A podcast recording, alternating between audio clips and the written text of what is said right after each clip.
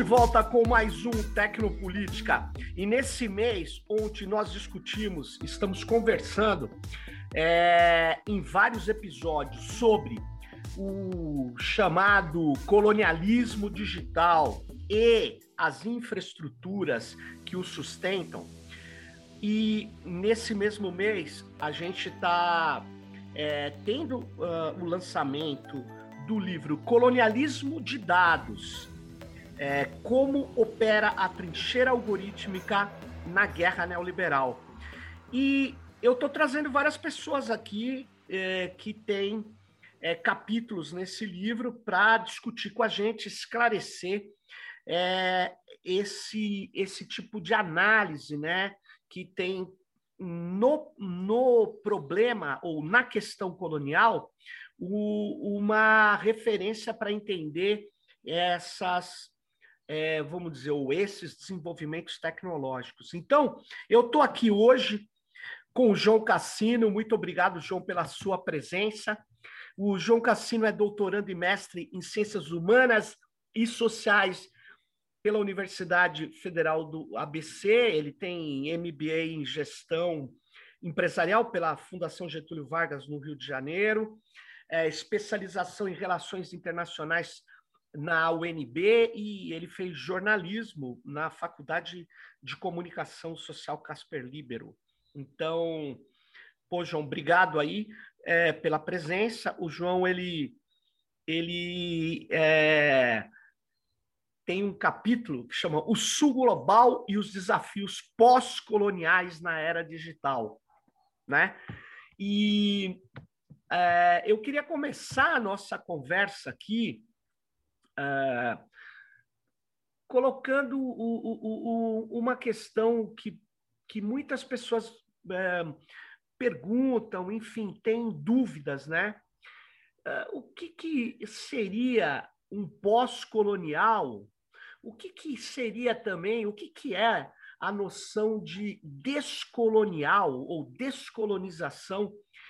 E, e, e isso é igual à noção de é, colonial e decolonização, por que, que se usa esses termos?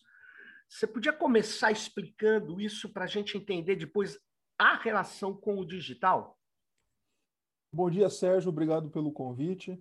Valeu. Então, é, são conceitos bem diferentes, tá? Dependendo da forma como a gente usa, eles dizem coisas completamente diferentes.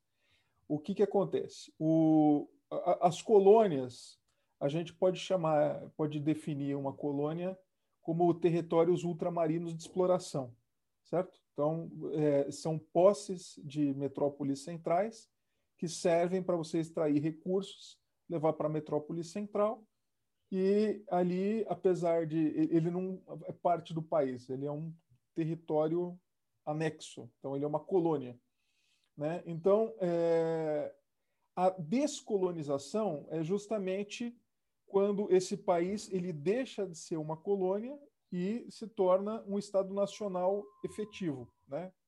É, o, a, isso é a descolonização.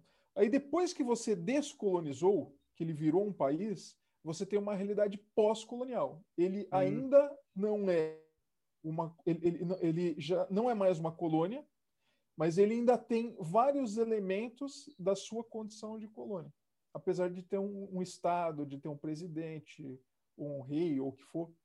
É, e aí, decolonização, ele se diferencia do pós-colonial, é, porque a decolonização é todo o processo para sair dessa condição é, que resta do que foi a colônia. Né? Então, você tenta se livrar de instrumentos é, de um país pós-colonial, mas que ainda mantém vários graus de dependência com a sua metrópole ou com outros países que têm ocupado o lugar da metrópole. Muito interessante. E, e esse conceito, me parece, o decolonial, ele foi trabalhado pelo sociólogo peruano Aníbal Quijano, né? Que, uhum. que já é falecido, até não há muito tempo, mas enfim. E, e esse, esse conceito é, que você está dizendo, então, é, é para tratar dessa realidade das estruturas né, institucionais e também mentais, né, que, das mentalidades que ficaram, que o colonialismo deixou como marcas nas, nas nossas sociedades, né? E como é que você liga isso com o, o, os dados, o digital, o, digital baseado em dados? Como que é essa ligação? Por que, que aparece num dado momento? Por que, que é importante essa noção de decolonial para explicar essa realidade tecnológica? Olha, pegando o exemplo do Brasil, tá? Mas isso vale para todos ou para quase todas as, as ex-colônias do mundo. Então, o Brasil, ele na metade do século XX, já no começo da era Vargas, né, ali por volta de 1930, mas é, mais acentuadamente depois de 1960, ele começa um processo de desenvolvimento baseado na indústria e na construção de infraestruturas como rodovias, principalmente, né, telecomunicações, etc., que fazem é, ele crescer enquanto economia mundial. O Brasil uhum. chegou a ser, naquela época, até a oitava economia do mundo. É... Então, ele começa um caminho de progresso em relação a em, em, direção à modernidade, como a gente entende a modernidade europeia, norte-americana, capitalista, certo? Uhum. É... Ainda que de maneira muito é, subalterna, de maneira muito é, comprometida ainda com as potências eh, estrangeiras. Né? É, mas o que a gente vê agora, por exemplo, principalmente depois da ponte para o futuro e, e agravado agora no governo Bolsonaro, é uma desconstrução é, de todas essas tentativas de superação de, de um passado de dependência. Né? Então, nós estamos voltando para uma matriz agroexportadora uhum. é, e, de e de exportação de minério, de produtos sem valor agregado. Né? Nós estamos sofrendo uma grave desindustrialização, então nós estamos agravando a nossa condição é, de país. A gente não pode chamar de colônia, porque o Brasil é uma nação de fato, né, e grande e importante e que mas ele vai recuperando elementos da época que ele era colônia. Né? Então, uhum. É, respondendo concretamente, é, nesse processo de redução das, da, da, capacidade de sua, superação, de elementos coloniais, é, você começa a colocar tecnologias estrangeiras que a gente não tem nenhum tipo de, de capacidade de alterar de modificar, etc.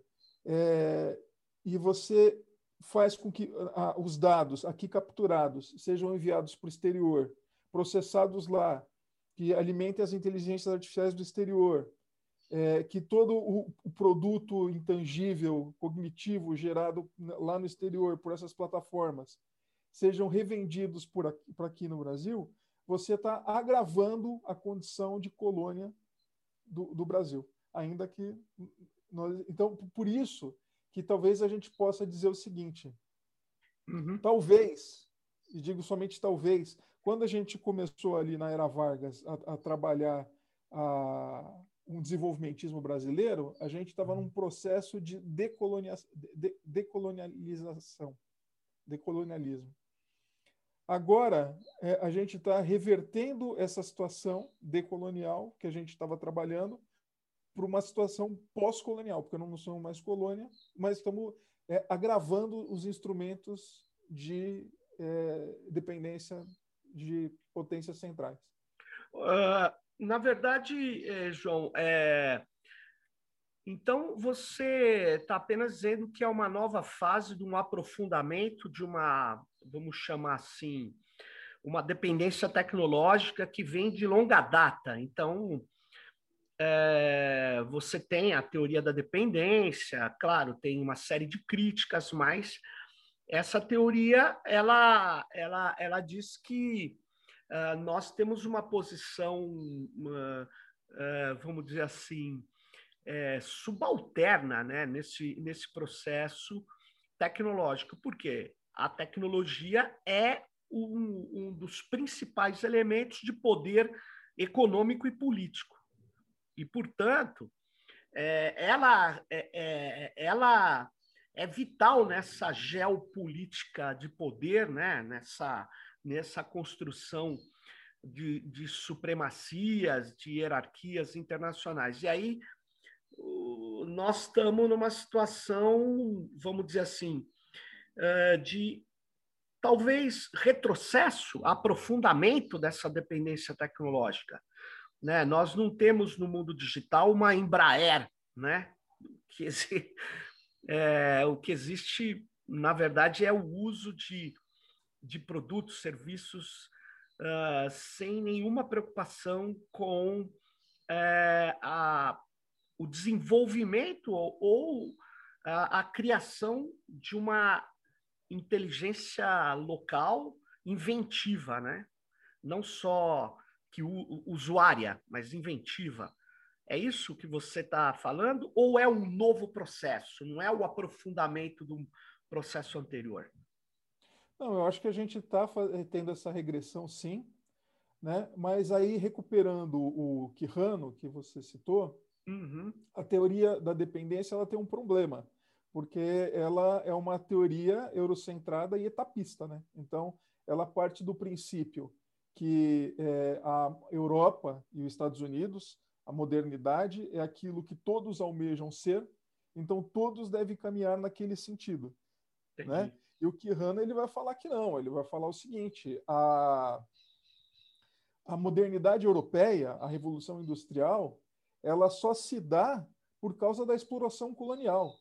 Então, a, a, as Américas, o que, se, o que foi extraído aqui das Américas, o ouro, a prata, as madeiras, os minérios, etc., foi a base da modernidade.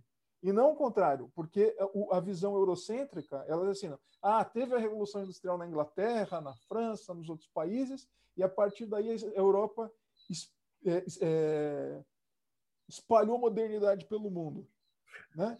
E o que Renan fala, não, vocês que tomaram as nossas riquezas aqui, e a partir das nossas riquezas, a partir dos nossos trabalhos, a partir do trabalho escravo, do trabalho do negro, do trabalho do índio forçado, é que vocês conseguiram fazer a indústria nos países centrais aí. Então, seja... então assim, nós precisamos é sair dessa visão etapista e é, olhar outras formas de vida, de bem viver, né? É, dos, nos países da, das Américas, da Ásia e da África. Por, por, por, exemplo, a valorização dos povos tradicionais, dos povos indígenas, dos quilombolas, etc. É que é, não, não, não é a base, pelo que eu sei, desse trabalho de reflexão que você está fazendo, mas agora você estava falando, eu me lembrei do Yuki Rui, que é, é um pesquisador né, fora desse eixo eurocêntrico, apesar que ele dialoga muito com a Europa, com os Estados Unidos, com a Alemanha, mas o Yuki Rui ele fala que nós devemos apostar numa tecnodiversidade, né? É, ter uma outra, uma, uma cosmotécnica diferente também, né? Mas aí é um outro caminho, né? Para mostrar que não existe só é, é, a tecnologia, é, é, o limite dela não é o, o, o que os, os, californianos e europeus fazem, né? Mas é, é interessante você resgatar isso. Mas, por outro lado, quando você coloca, então, a questão do colonial em relação a dados, o que, que isso quer dizer? Por que, que colonialismo de dados? Da onde vem isso nessa perspectiva? Não é uma perspectiva europeia também? Então, tem, não, o, o, o, colonialismo de dados ele é um termo que começa a ser usado principalmente pelo Merrias e pelo Coudry, Nick Coudry e Ulisses Merrias. Né? O Merrias é mexicano. E ele vem falar o seguinte, que ao contrário desses processos de colonialismo histórico, é, hoje em dia, todos os países do mundo é, são colônia de dados. Por quê? Porque essas grandes corporações elas extraem dados é, de todas as pessoas é, e, e ela extrai a, a vida, né, a vida digital de todas as pessoas e a partir daí elas lucram em cima de cada um de nós.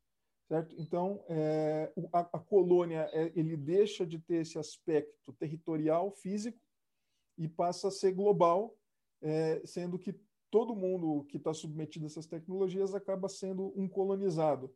Agora, é, eu gosto dessa visão em parte, porque é, não faz sentido você comparar alguém que mora numa área rica de Paris, de Berlim, de Nova York, com quem mora nas periferias aqui da Bolívia, da Venezuela, de São Paulo, do, da Colômbia, entendeu? Uhum. É, e, e, ainda que o dado do cidadão parisiense seja tão capturado quanto o dado do, de alguém que mora numa comunidade do Rio de Janeiro, é, aquela captura de dados ela gera um lucro que vai ser apropriado no centro de custo dos países, de, de empresas nos países centrais, que vai melhorar a economia daquelas nações e vai melhorar a qualidade de vida do seu cidadão. Então, não dá para comparar. Ainda que todos sejam, entre aspas, vítimas desse colonialismo de dados, é, o ganho que as empresas que controlam essas tecnologias têm e levam esses ganhos para os seus países é infinitamente superior de nações como o Brasil, que cada vez mais só exportam dados, exportam informações, exportam conhecimento e não fica nada aqui. Um uhum. exemplo claro é, é, é o, por exemplo, o Uber. Você é, tinha táxi, o dinheiro que você pagava para o taxista ficava no, na economia local. Ele ia lá no botequim, tomava um café, comia um pão com manteiga, aí o dono do, do botequim ia no supermercado, comprava um saco de arroz ficava na economia local. Agora, uma parte do dinheiro que você paga para Uber vai para fora do Brasil. Então, é, aumenta a extração colonial, não só de dados, mas também de recursos financeiros. É, porque, é, na verdade, João, está é, mais que claro que você pode recusar a metáfora que os dados são o petróleo do século XXI, porque dado não é petróleo, dado não é encontrado na natureza, dado não é não é não dá em árvore, não é extraído, apesar da gente usar metáforas engraçadas, né? mineração. Não, não é nada disso. Dado ele é, é, é ele é inventado a partir de uma da criação de um dispositivo. Esse dispositivo de de captura de alguma informação, pode ser um movimento, um número de cliques, pode ser um botão no Facebook dos amigos dos amigos. E ele tem pressupostos, ele tem. É, ele não é, é a, a, expressão total da realidade. É, alguns expressam mais, outro menos uma realidade, mas todos dependem de um dispositivo de captura, né? Primeiro, esse dispositivo é criado e depois ele captura o que se considerou como importante de ser armazenado, né? Ou seja, dado não dá em natureza, dado é uma invenção humana, é uma invenção histórica, social, etc. É, uma vez que isso fica claro, então você passa, bom, então ele não é o petróleo. Por outro lado, os dados passaram a ter a relevância nessa economia que você descreveu, é, tal como o petróleo foi para a economia industrial e ainda é no mundo atual, né? Então, os dados é, teriam um grande valor econômico. E nesse contexto desse valor econômico é, é muito importante, ele está sendo, na verdade, é, é, levado daqui para fora. É isso. Ele está sendo, vamos dizer assim, armazenado. É, pode ter até um data center aqui no Brasil de uma grande plataforma, mas esse data center é completamente controlado, ele gera lucro e tudo para essas corporações que têm centros de custo nos países ricos. É isso. Então, nós estamos num processo, quando você fala de nova colonização, é, qual que é a diferença desse processo para as montadoras de automóveis na região do ABC, nos anos 70, por exemplo? Como que você vê isso? Ah, tem muita diferença, porque as montadoras na época do ABC, você tinha é, todo um, um, trabalho local, né? Então, a, Você tinha a época que uma empresa chegava a ter 100 mil funcionários, aí você tinha os engenheiros, você tinha. E mais do que isso, é, ela tinha uma cadeia de empresas ao redor dela que ela não fabricava tudo. Então, o parafuso do automóvel, você tinha uma fabriquinha para fazer.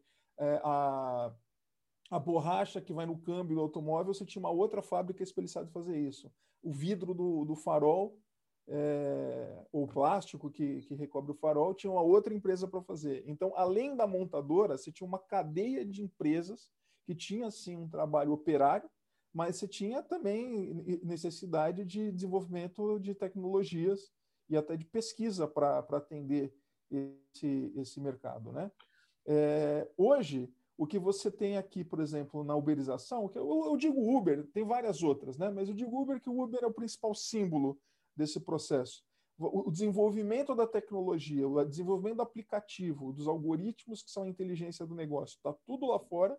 E o que, o que a gente tem aqui é, são os motoristas precarizados, sem nenhum direito trabalhista, que tem que trabalhar 12 horas por dia, se bater o carro, o prejuízo é dele, é, se ele ficar doente e, e, não conseguir trabalhar e passar fome, problema dele. Entendo. Né? Então, toda a inteligência do negócio, toda a intermediação do negócio fica lá fora, é, eles mandam parte do dinheiro para lá. Se tem alguma coisa que é de que eles chamam tropicalização, que é fazer tradução para o português do Brasil, é fazer alguma adaptação à realidade nacional, e o departamento jurídico comercial. Mas o, o, o, núcleo do negócio, o, o core business lá, não está no Brasil. Então, a gente tem aqui o precariado só para extrair recursos. Mas, por exemplo, João, eh, você estava descrevendo um pouco antes é, a cadeia das, uh, das empresas automobilísticas, né? toda a inteligência também para montar uma planta industrial, né? É, todo o projeto, tudo também estava lá fora, né? E é, fazendo agora, pensando alto aqui contigo, aqui no Brasil, hoje, você também tem plataformas e tem um ecossistema em torno delas, né? Que tem empresários médios, pequenos, que são é, ou brokers de dados, né, que, que criam esses aplicativos para extrair dados e entregar para outras empresas médias ou diretamente para as próprias plataformas, né? Então ela cria uma cadeia também de talvez uma cadeia com menos empregos certamente do que no mundo industrial, mas ela cria uma cadeia de é, negócios subalternos nesse ecossistema que ela está no topo. E tem, o governo acha isso bom, porque ele, ele aposta tudo em startups.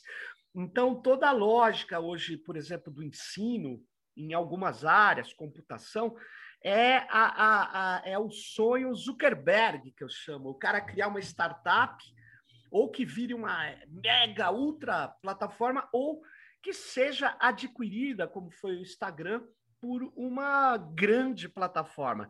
Então, toda aposta é, é reforçar essa cadeia de, como que eu diria aí, essa cadeia, é, esse ecossistema, onde no topo da cadeia alimentar ali estão as plataformas.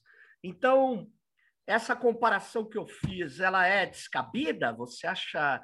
É, eu acho que tem também uma geração de empregos, né? mas é, precisaria é, quantificar é, com a comparação que eu fiz com as montadoras, né? Mas ainda tem também. Você tem um processo de subordinação a esse a, a, essa, a essas plataformas que é a principal vamos dizer é, é, a, é a, a maior beneficiária do processo de dados, não é isso? Eu acho que a resposta você já colocou. Assim, é um ecossistema de subalterno às empresas, às grandes plataformas que estão lá fora. Né? É a partir do desenvolvimento dos outros que eu crio um pequeno serviço adicional. Uhum. Né? Mas ele é muito periférico. É, inclusive, um, uma vírgula que a, um desenvolvedor de uma corporação lá fora muda, ele arrebenta com uma empresa aqui que faz esse, esse a questão das montadoras, eu eu considero que você está certo, ele tem guarda similaridade, mas tem uma diferença brutal. A, in, a infraestrutura, a fábrica, as máquinas, né, é, é, a mão de obra, ela estava toda aqui. Então, no, limite, se o, o, governo, por qualquer razão, decidisse falar assim, ah, vamos estatizar esta fábrica, você pegava ela de porteira fechada, entendeu? Ainda que se tivesse problema, que o engenheiro que fez motor tivesse lá fora, mas era uma coisa que você conseguiria superar. Né? Por exemplo, contratando aquele engenheiro, enquanto você não forma mão de obra local. Então a fábrica estava aqui. Agora, o que, que você tem da inteligência do Uber aqui? Zero. Nada. Então piorou. Né? Então, antes claro. você tinha. Agora, assim, tem que guardar uma coisa também. Essa. Isso que uma fábrica no, no, no, no ABC Paulista tinha mais de 100 mil funcionários, 150 mil funcionários, é uma coisa lá da década de 70. Isso também não se sustenta mais. Não. Porque nós estamos em, em fase avançada de robotização. Ainda que se retome o desenvolvimento, não sei o quê, tem o que eles estão chamando de indústria 4.0, que nada mais claro. é do que uma automatização maior do que já existe os elementos de inteligência artificial e internet das coisas, né? Claro. Então, agora, essa questão das startups, isso acaba sendo também uma nuvem de fumaça, porque o neoliberalismo hoje é, ele diz não tem que ter direito trabalhista, toda relação trabalhista é uma relação é, comercial, então você presta um serviço para mim, eu pago, se você trabalhar você ganha, se não trabalhar você não ganha, e uma das formas de superar essa imensa massa de desempregados que nós temos hoje é falando para as pessoas, sejam empreendedores, o que significa abram empresas. Né? Então você pega um trabalhador aí que trabalhava na na Volkswagen lá do ABC por 30 anos, é, e ele conseguiu juntar nesse período um fundo de garantia aí de 40 mil reais, como por hipótese, vai? Aí ele é mandado embora porque ele está sendo substituído por um robô. Aí, aí, aí o liberalismo vai falar para ele o seguinte: pegue esses 40 mil reais que você demorou 30 anos para juntar e monte uma empresa. E aí você vai ser um empreendedor, você vai ser chefe de si mesmo. É, Aí o cara fica em seis meses, fecha, porque ele não tem nenhuma vocação para trabalhar com comércio, não teve preparo, não teve nenhuma é, orientação nesse sentido, entendeu? E a culpa é dele. Não, você não se esforçou. Não, você não trabalhou direito. Não, você devia ter acordado mais cedo. Então, é, esse, essa, façam startups, façam empreendedorismo, isso aí é uma falácia, isso é uma mentira porque ele joga a culpa do fracasso em quem fracassou e não no sistema. É, agora, é, veja bem, João, eu só vou recuar um, um, uma questão que você tocou. É, quando a gente estava falando de ecossistema, tal, dessas plataformas, né, de extração de dados, né, criação de dispositivos que geram dados para ser remetidos para fora, né?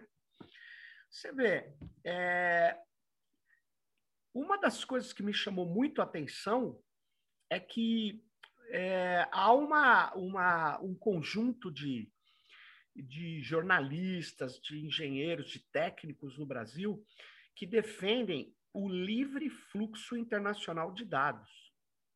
E aí eu, eu vendo, lendo documentos, né, na, ah, na, na, na formulação da política brasileira, na estratégia brasileira de inteligência artificial, é, eles é, reiteram que nós precisamos permitir que os dados saiam daqui e vão para qualquer lugar para a gente poder ter acesso né, aos serviços e a a aplicação de inteligência artificial de ponta no, nos dados que vão gerar também produtos digitais novos, né? Que, então, é, isso me coloca é, a questão da velha divisão internacional do trabalho, né?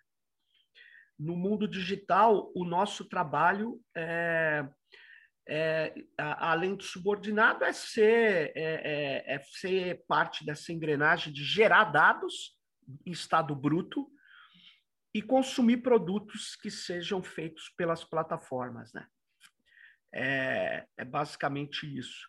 E isso é, eu acho que é, o, a dinâmica que está acontecendo hoje, uma nova divisão internacional do trabalho, que, por outro lado, uh, eleva a barreira de entrada nesse mundo. Você acha que, agora, voltando àquela nossa conversa do mundo das montadoras para o mundo agora dos dados, você acha que as barreiras de entradas caíram ou aumentaram?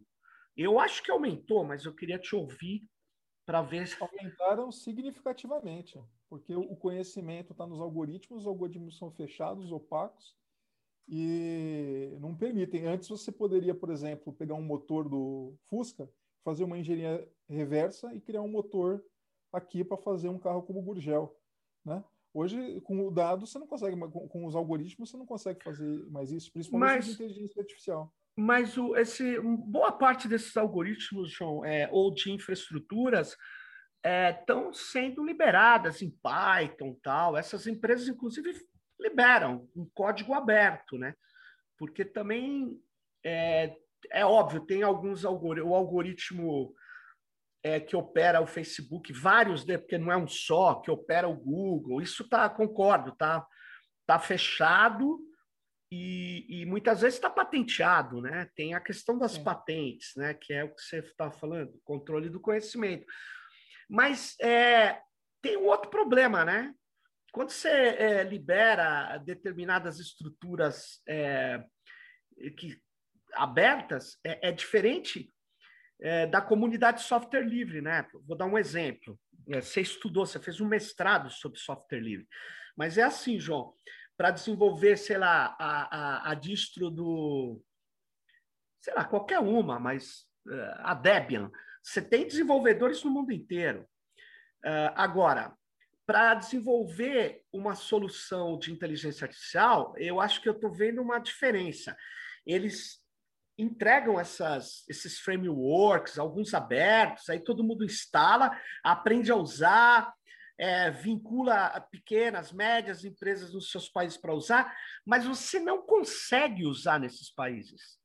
Porque você, você precisa de alta capacidade de processamento, você precisa de uma infraestrutura que não é só como é fazer software, que cada um na sua casa, com um computadorzinho, um pequeno servidor, você resolve.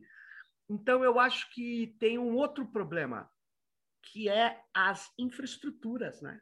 ou que são, desculpe, as infraestruturas.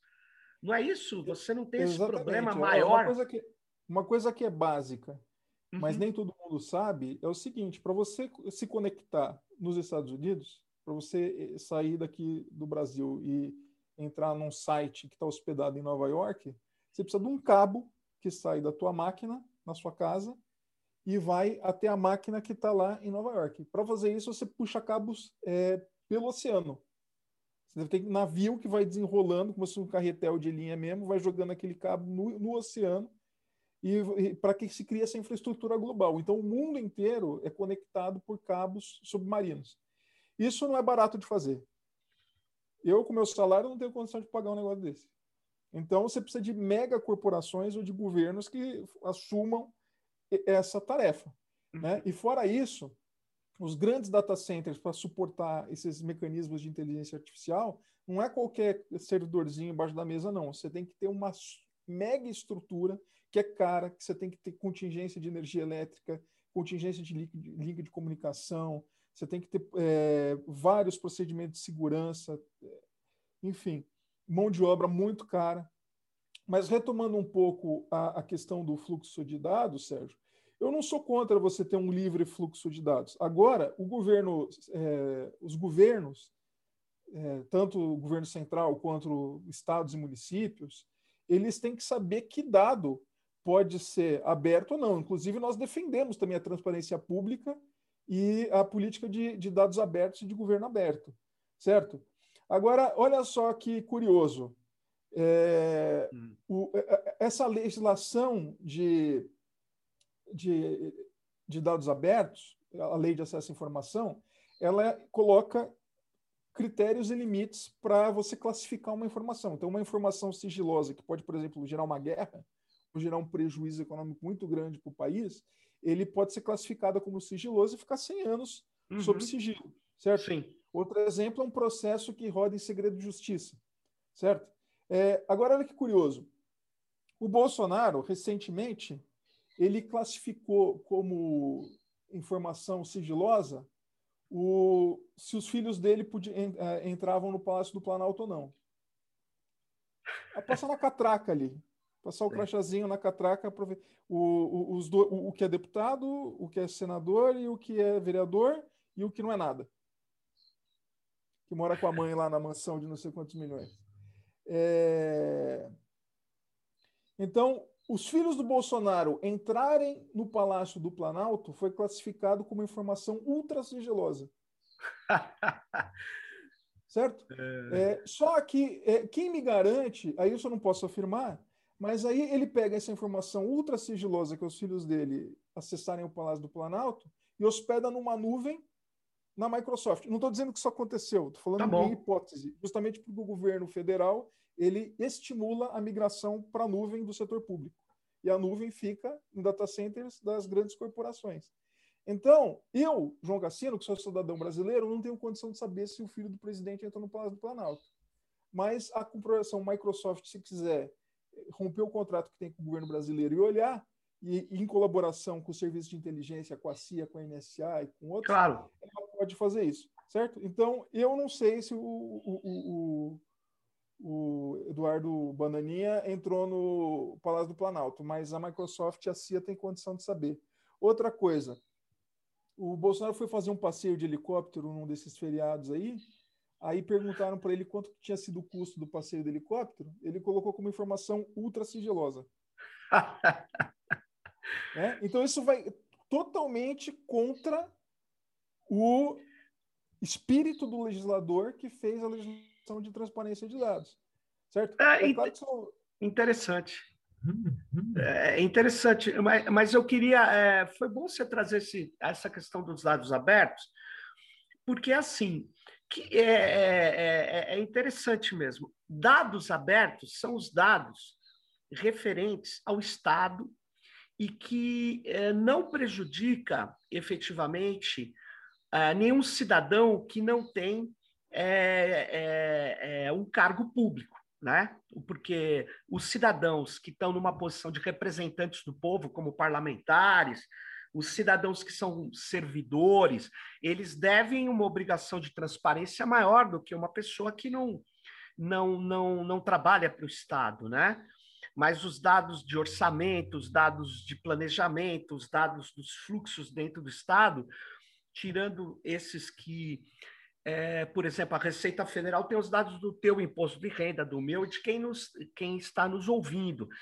É, apesar desse dado poder ser trabalhado pelo Estado, ele não deve ser aberto, né? porque ele, ele diz respeito à vida privada das pessoas que tem que pagar imposto. Né? Então, você tem alguns dados no poder do Estado que têm que estar protegidos, não podem ser abertos. Mas os dados da operação do Estado, do gasto do Estado, etc., como, por exemplo, esse que você falou, do cara que é, anda de. É, que vai para é, os passeios que o Bolsonaro faz, ele faz isso com dinheiro público. Esse dado tem que estar aberto, não pode ser sigiloso. Mas ele quer proteger, na verdade, esquemas com a ideia aí, isso deve ser ideia do Gabinete de Segurança Institucional, de, de fazer essas, esses carimbos de sigilo, é, para tentar esconder a, a, uma gestão completamente corrompida. Né? Então, eu vou deixar isso para lá, mas é importante a ideia do, do, do dado aberto. Né? O da, aquilo que é público tem que ser publicizado, tem que estar aberto, é muito importante isso. Mas ocorre, João, que toda vez que os algoritmos de inteligência artificial chegam no Estado, eles não, não, não tornam o processo que eles operam mais aberto. Em geral, eles tornam mais fechados. Por quê? Porque o neoliberalismo tem como mantra que quem tem que desenvolver tecnologia é a empresa privada. E as empresas privadas, como diz o professor Frank Pasquale, é, é, nessa área de dados e de inteligência artificial, ela fecha os seus algoritmos por três motivos: para proteger o segredo de negócio que ela bolou, para proteger os códigos com propriedade intelectual dura, né?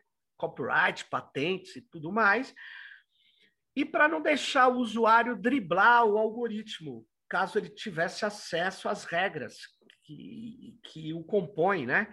Então, isso justifica que tudo seja fechado. Aí o Estado compra, nem mesmo o gestor público tem acesso à gestão dos algoritmos. Não, não, ele acredita que aquilo funciona.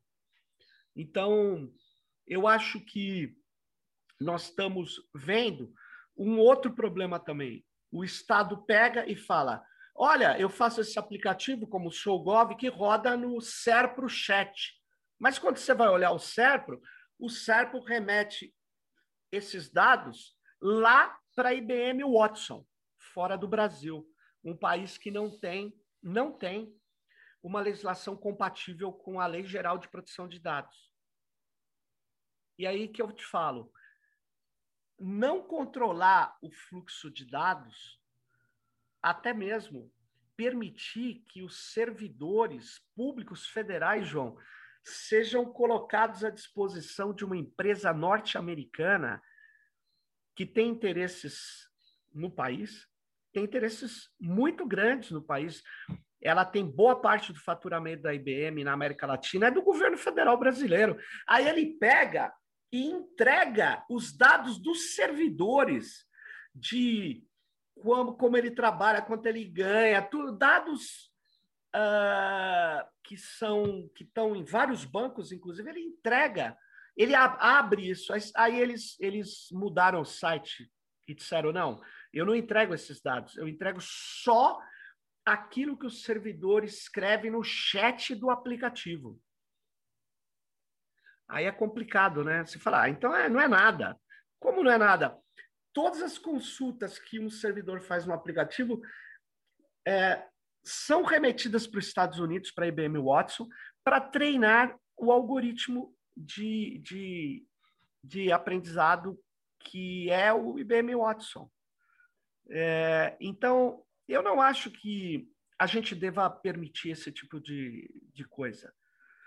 É, principalmente de dados públicos. Existem é, quando, dados quando de crianças, isso, adolescentes, não, não pode ter livre fluxo.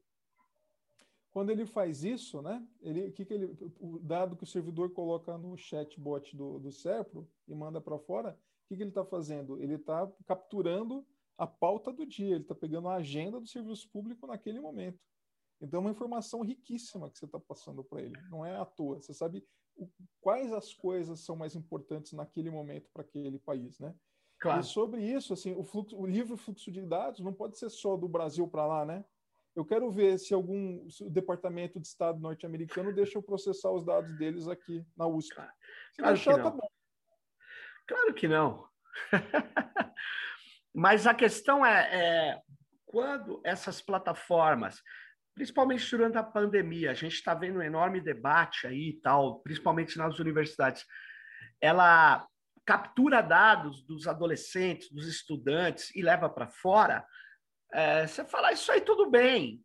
Eu não acho tudo bem. Eu não acho que você perde completamente a soberania de dados. Você não consegue saber, inclusive, que tipo de análise eles estão fazendo com os dados. Enquanto nós, pesquisadores das universidades, temos que apresentar projetos, falar o que a gente está fazendo, isso é certo, porque tem que ter comissão de ética sobre é, as ações dos pesquisadores, eles lá estão fazendo ao seu bel prazer, né? E não vai ter uma CPI a, a, com interesse nosso para chegar para um hospital e falar: vem cá, vocês estão fazendo pesquisas sem consultar os pacientes? Nós não vamos saber quantas pesquisas o Facebook, o Google faz, né, e que a gente desconhece, né, os cruzamentos. Então, quando você perde a soberania de dados, a sociedade é incapaz de falar, olha, eu quero revisão do que você está dizendo que que é esse, que esse cruzamento de dados gera. É, que probabilidade é essa de eu não poder ter um emprego porque você cruzou um dado e eu nem sei que dado você cruzou e o meu currículo não está sendo nem analisado? Então, a Microsoft é dona do LinkedIn e que e, e, e tem várias empresas nessa cadeia, né, que a gente está falando do ecossistema de dados, que vendem produtos para analisar currículos em RH, num grande Hoje, qualquer vaga que você abre, tem muitos currículos que são enviados. E como é que eles selecionam no primeiro momento? Eles passam software que tem algoritmos que compram modelos de análise que são feitos por, por essas empresas que têm acesso a dados dessas plataformas e muitas vezes são dessas plataformas, né? Então, se você lê aí os produtos que, por exemplo, essas plataformas da pandemia, os funcionários digitando, ele ele está dentro de uma plataforma e a plataforma sabendo exatamente qual a velocidade que ele digita, o que, que ele digitou, quantos e-mails ele enviou, fazendo métricas sobre os funcionários, né? Esses dados, eu acho extremamente complicado a gente é, não olhar né, para o fluxo de dados, e principalmente quando o fluxo de dados sai da sua jurisdição, ele não permite mais que você o controle, né? Uhum. Voltando para a questão da colônia, eu usaria uma metáfora que o, o, o, europeu ele trocava um espelhinho por uma pepita de ouro, né? Porque para o índio uma pepita de ouro era uma pedra, uma pedra qualquer. E para o europeu você tinha um valor de que aquilo podia ser trocado por outras mercadorias lá na Europa. E para o espelho, era, o índio era uma coisa fantástica, mas o europeu fala, ah, ah, ah, troquei uma pepita por um espelhinho. É, eu acho que você trocar a tua enorme massa de dados do Estado brasileiro, das universidades, das empresas estatais, por mais espaço na tua caixa postal do e-mail, não é uma boa, é um novo espelhinho. Entendo, entendo. Apesar que essa é, é, é, é de fato, é, você você está numa situação complicada, né? Quando você entrega dados é, e acha que vai obter serviços, né? Esses dados muitas vezes servem a modelos que são vendidos, são embarcados em softwares, tal, que tem um valor muito grande, né? E você está comprando licenças de uso, porque o software, inclusive, muitas vezes não tem o código-fonte aberto, ele é fechado. E muitas vezes agora nem o software você compra, você compra espaço na nuvem, né? E você compra espaço nos frameworks que analisam dados, né? Para você. Nem o algoritmo você precisa mais mexer, você precisa dar uns parâmetros e toda a inteligência e a modelagem fica com eles, né? É, isso é o que está acontecendo. Todas essas grandes é, empresas de nuvem, quase, elas têm também serviços de inteligência artificial, né? Então, é, e, e, é mais barato, né? É, é, essa que é a questão. E aí você fica dependente desses processos que você nunca desenvolve aqui. É o que eu digo, quando você treina a inteligência artificial do, do, de uma grande instituição brasileira lá nos Estados Unidos, em língua portuguesa, você deixa de criar aqui de treinar os algoritmos aqui, de criar empregos aqui, de criar inteligência, ampliar a inteligência coletiva aqui, a inventividade aqui. Agora, é, muitos vão falar para você, ah, mas não dá mais para criar nada aqui. Então, nós, se isso for verdade, a gente virou aquilo que é o sonho do Paulo Guedes, tornar um, um território de passagem, um mero país de consumidores, né? é, essa questão. E, e, eu, eu pergunto para você, João, você, você acha que é, você sustenta um país em situações de equilíbrio econômico sendo só comprador de tecnologia lá fora? Deixa eu te falar uma coisa. É, nós estamos destruindo a Amazônia, uhum. que é a uhum. maior biodiversidade do mundo, para plantar soja. Sim. Certo? É, hoje, dia 15 de outubro de 2021. Dia do professor, João Cassino. Parabéns, João. Obrigado. É, uma saca de soja está 168 reais, certo? Uma saca de soja, uma saca de soja tem 60 quilos. 60 quilos de soja, 168 reais. Um iPhone em preço aqui do Brasil está 15 mil reais. Ou seja, eu preciso exportar 89 sacas de soja para comprar um iPhone. Caramba, hein?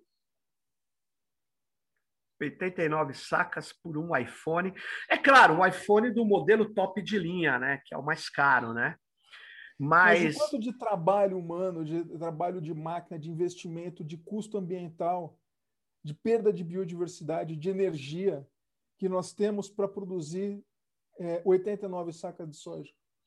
Não, e, e, e, seguindo essa sua lógica, é que eu não vou ter o número exato. Se você pegar um boi, né, um boi eh, que eles chamam de boi gordo, sei lá, quanto está um boi gordo, né? Que é o grande também produto brasileiro. Aí você você tem que fazer aqueles pastos. Né? Bom, você, todas e todos que estão nos ouvindo sabem o efeito que perverso que tem essa esse grande rebanho também, né?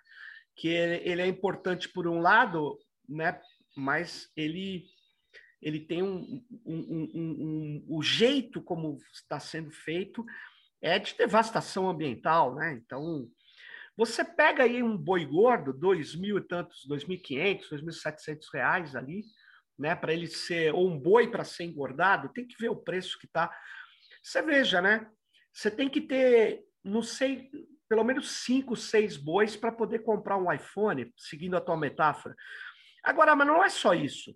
A gente está comprando produtos também, né, João? Produtos intangíveis, digitais, serviços, né?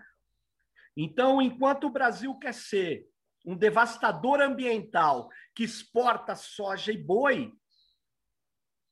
é, ele, ele não vai fechar conta para comprar produtos cada vez mais necessários, né? Que são produtos de tecnologia da informação, né? E, e é nesse contexto que é, também eu, é, é, eu acho que a ideia da, do colonialismo de dados se coloca. Nós é, estamos vendo as empresas é, gastarem dinheiro para hospedar dados lá fora, na nuvem, que na verdade em data centers fora do país, Estados Unidos, porque é mais barato. Nós não temos condição de hospedar aqui dentro. Olha que situação e aí reforçando a sua ideia inicial, né? Isso, isso é, é quase que como você, a minha imagem é um retorno, né? Uhum. A ser um exporta bens brutos, bens não é, é aquilo que é minério de ferro em estado bruto para é, é comprar um, um, um, produto processado, né? No caso a gente está entregando dados, hospedando dados para obter é, objetos digitais e serviços digitais criados pelos ricos, pelas plataformas.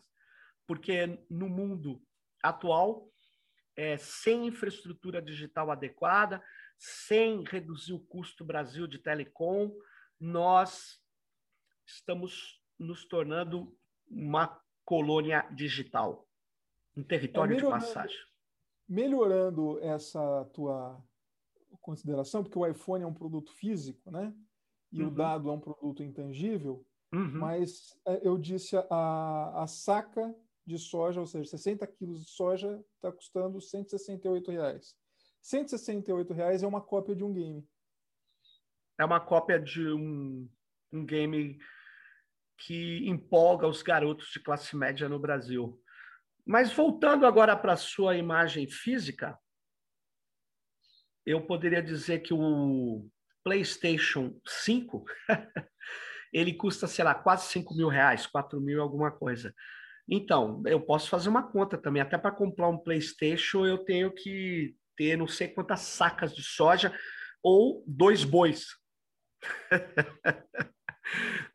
Na verdade, é é uma coisa assim, é, é uma ideia é, equivocada. A gente deveria ter infraestruturas digitais, mas do jeito que está, a minha impressão, João, voltando lá na, atrás, no início da conversa, é que nós não temos condição de fazer infraestruturas digitais sem uma política pública, sem o uhum. Estado participando desses arranjos que que podem ter setor privado, podem ter instituições universitárias, mas se o Estado não entrar, não se colocar como é, é, um ente fundamental no Brasil para construir infraestruturas digitais, para permanecer dados aqui, para viabilizar a inteligência artificial aqui, eu acho que a gente vai ter o mesmo problema do mundo industrial, né? Quando teve a crise do café, é, os capitais que tinham se é, agigantado com o café aqui, é, dessas famílias donas do café, não foram para a indústria, para a industrialização, foram para foram os bancos. É, é, isso explica, inclusive, a relação intrínseca entre o capital bancário no Brasil e os ruralistas, né? É, tem muitas famílias ali e tal, né? Agora, quem teve que industrializar o Brasil é, teve que construir siderurgia. Não tem como fazer essa industrialização é, sem aço, sem ferro. E aí o que acaba acontecendo é que quem fez isso foi o Estado, né? Será que a gente está na mesma situação? No mundo da inteligência artificial, ou o Estado se coloca a, a como é, indispensável para fazer essas infraestruturas, ou nós vamos ficar para trás mesmo? É isso? é, eu acho que a resposta você pode usar aí a expansão da rede de telecomunicação no Brasil.